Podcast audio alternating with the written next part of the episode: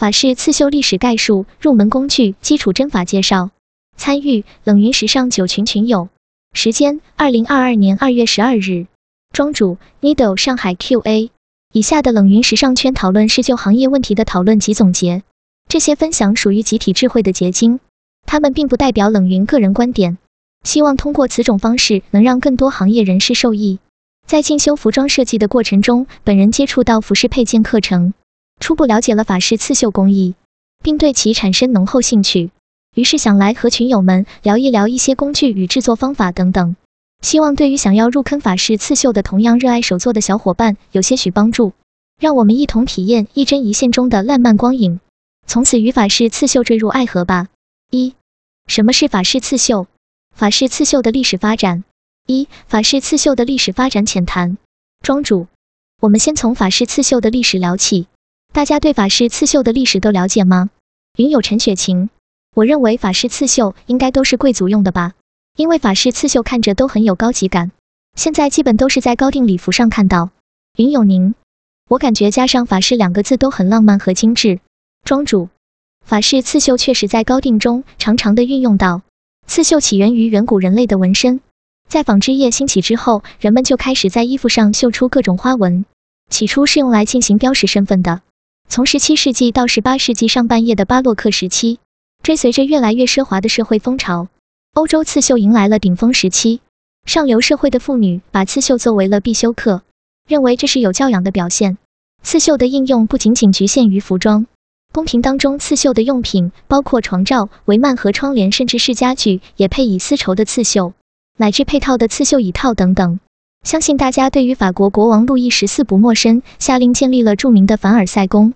他是一位刺绣的狂热爱好者，他用大量的刺绣装饰皇宫和自己的袍子，他甚至还亲手为女儿挑选刺绣图案。云有 noon，这种巴洛克、洛可可的说法在建筑和服装里也是有提及的。云有宁，刺绣不管是在中国还是在国外，一直都是皇权和高贵的象征。二、法式刺绣定义。庄主，接下来我讲讲法式钩针及其针法，这是其特别的所在。先给大家介绍一下法式钩针的定义。法式钩针刺绣原意为隐藏式反面刺绣法，刺绣时面料正面朝下，运用一种名叫 l a n g v i e 的独特钩针进行隐藏性的反面刺绣，同时结合各种手针刺绣的针法，用丝线将亮片、缎带、宝石、珍珠等丰富的材料结合在一起，绣出造型感更强的立体图案。法式刺绣的特别在于其工具与绣法。先前介绍法绣定义时提到的名叫 l a n g v i e 的独特钩针。最早起源自印度，R 意味着印度教的钩子，长条形，头部尖锐，末尾用布条缠绕起来。后期改为塑料手柄以及木头手柄，用来制造一些链条式纹路。云有陈雪晴，左边这个钩子明显是印度的吧？因为它适合链条式钩边。我国也有钩边工艺，钩针头也差不多。庄主，是的。云有 Nana，看来法式刺绣兼收并蓄。庄主。印度刺绣和法式刺绣在使用技法上有一个区别，印度刺绣习惯于将珠片置于面料上方勾绣，而法式刺绣则是将珠片置于面料下方勾绣。法式刺绣可以说是一种盲绣，绣者在刺绣时主要是通过钩针与手指感觉图案与线条走向，因为图案是绣在在布的背面，但这样的操作会使得面料内侧整洁干净，这也是法式刺绣技术频繁被高级成衣设计青睐的原因之一。三、法式刺绣和中式刺绣的区别。庄主，中国也因为其独特的文化底蕴，在刺绣上有着鲜明的特色。大家可以说出中国刺绣和法式刺绣的区别吗？云有 Nana，我感觉中国刺绣比较温婉含蓄，法式刺绣比较奢华优雅。云有 Noon，中国是平绣，法式是立体绣吗？庄主，如果说中式刺绣像画，那么法式刺绣就像雕塑，更加立体。云有 Nana。我感觉与国画和油画的区别吻合，法式刺绣用更多的珠片、宝石、羽毛，材质变化比较多。庄主，从绣材上看，珍珠、磨细的贝壳、宝石甚至金链子，线也不拘泥于丝线、亚麻、棉线、毛线都是常见的绣材。二、现实中法式刺绣被运用的案例图片分享。庄主，下面我分享一下法式刺绣的实际应用。让我们看看刺绣是如何在大牌秀场上大放异彩的。这是我个人很喜欢的一场秀，Chanel Pre-Fall 2020。这三款的刺绣腰带在服装上堪称点睛之笔。这是迪奥的两千零二十一春季高定。相比较香奈儿、迪奥的这场秀，大面积的使用了线绣而非珠绣，显得更含蓄内敛。我们可以看到不同的刺绣材质技法。这是三寸圣经的昆仑山剑中的一个作品，运用法式刺绣表现了中国特色的纹样。同样是国风系列，用法式刺绣构筑中国特色服装。我个人更喜欢下面这套，这是陈彩妮设计师的一个作品。三、法式刺绣的常用工具。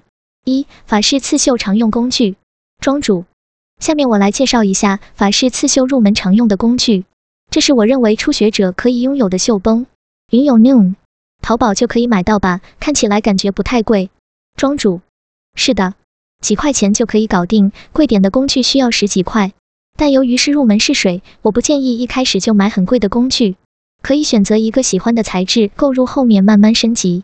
个人比较推荐带三个角的那款，可以手缝用，也能钩针刺绣。云有宁，以前的绣绷没办法调节，现在更实用。庄主，接下来介绍入门常用的绣线。丝光棉线比较多用在手缝针刺绣，金属绣线多用于钩针绣。右边三种比较特殊，经常用来勾勒轮廓边框。比如下图这个昆虫翅膀边缘就是由铜线和软硬度丝构成的。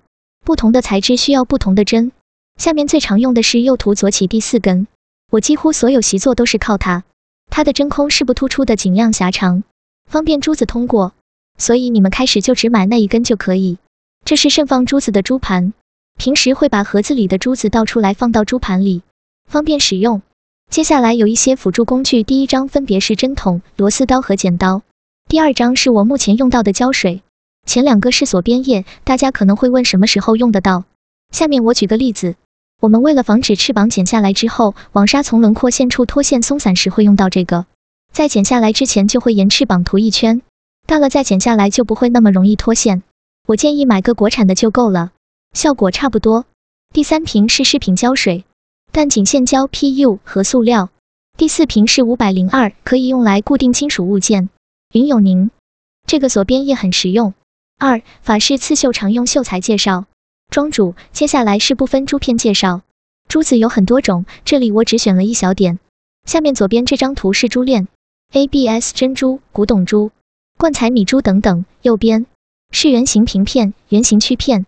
异形平片、偏孔平片等等。除了这些，法式刺绣还会用到羽毛、贝壳、毛线、珠链、雪纺、丝绒、绸缎、绒花，太多了。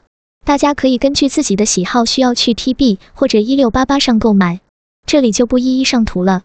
云有 Noon，一六八八上面的货真的很实惠吗？庄主，买的量大会便宜很多，我建议和志同道合的姐妹抱团购买。云有宁。有这些才能创造法式刺绣的魅力。三、法式刺绣常用针法。庄主，钩针针法，起针、收针、锁链绣；手缝针针法，起针、收针、轮廓绣、结力绣、绕线绣、鱼骨绣等等。